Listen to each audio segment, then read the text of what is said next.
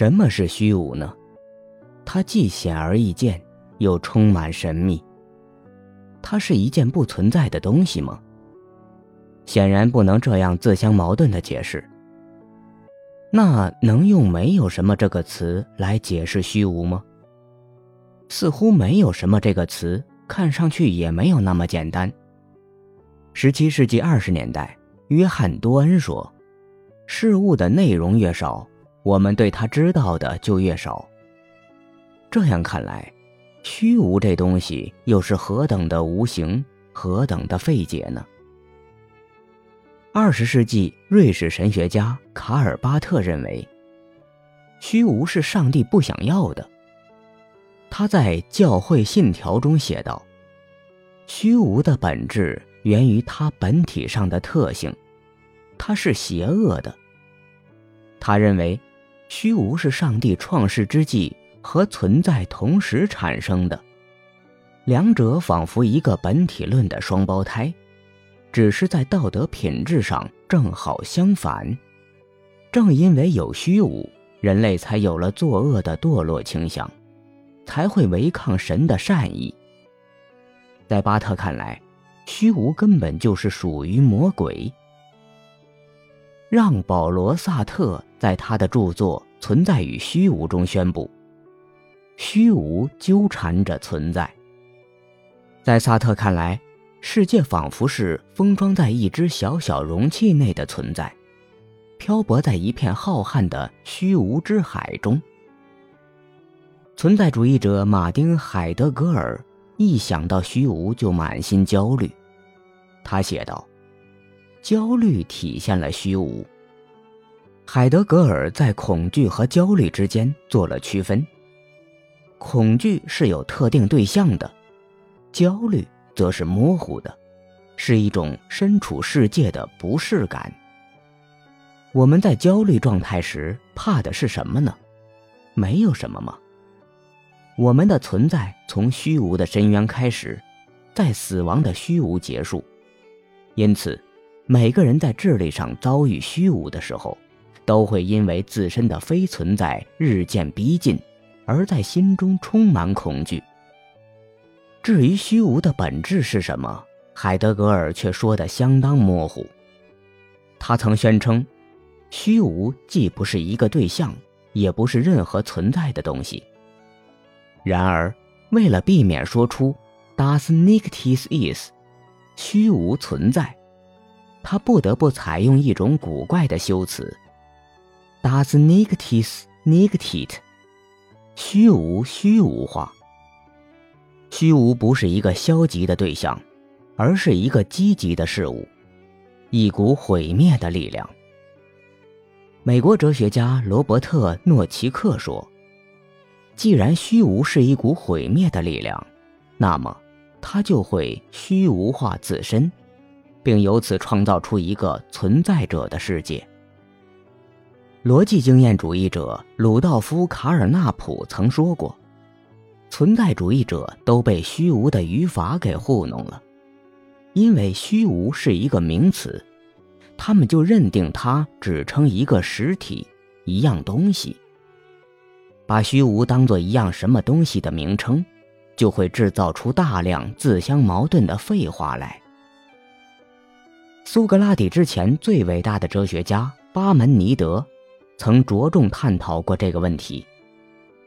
巴门尼德在一部长诗中这样描述：“一位无名的女神给了我两条路选择，一条是存在之路，另一条是非存在之路。但后一条的道路其实是虚幻的，因为非存在既不可思议，又不能言说，就像看见虚无，see nothing。”不是看见，谈论思考虚无，也不是谈论或者思考，而所谓接近虚无，就是什么进展都没有的意思。巴门尼德的思路显然是把存在之谜给取消了。我们要是不能有意义的谈论虚无，也就不能有意义的追问为什么存在万物而非一无所有了。这个问题将没有意义。不过，我们只要在没有 （nothing） 和虚无 （nothingness） 之间做出区分，就能立刻再把意义找回来。逻辑学家告诉我们，没有不是什么东西的名字，它只是没有东西的简称。比如说，没有什么比上帝伟大，并不是在议论一个神圣绝顶的实体。而只是在说，比上帝伟大的东西不存在罢了。相比之下，虚无却是一个真正的名字，它指称的是一个本体论的选择，一种可能的实在，一个可以想象的事态，即什么都不存在的事态。在有些语言里，没有和虚无的区别要比别的语言清楚。比如在法语里，没有是 rain，虚无是 le nint，而在数学里，这个区别也由空集的概念精确地表达了出来。一个空集是一个没有元素的集合，也就是一个不包含任何东西的东西。一旦在没有和虚无之间做出区分，因为混淆两者而产生的悖论。就很容易消除了。那么，怎么来证明虚无呢？虚无真的是一种可能的实在吗？法国哲学家亨利·伯格森曾试着想象宇宙寂灭的情景，但是他每次都发现，最后总有一样东西逗留着不肯消失，那便是他内心的自我。伯格森把存在的世界想象成虚无画布上的一块刺绣，当他把那块刺绣剥离，意识的画布却仍在原地，任凭他怎么努力，就是无法将这块画布抽走。他曾经这样写道：“我刚刚把自己的意识熄灭，另一个意识就跟着点亮了。应该说，它原本就是亮的。”它在前一瞬间就已产生，为的是目睹上一个意识的熄灭。伯格森发现，他不可能想象出绝对的虚无，总有一些残存的意识会在黑暗中潜入，就好像门缝底下总会露进一道光线。他由此结论，虚无必然是不可能的。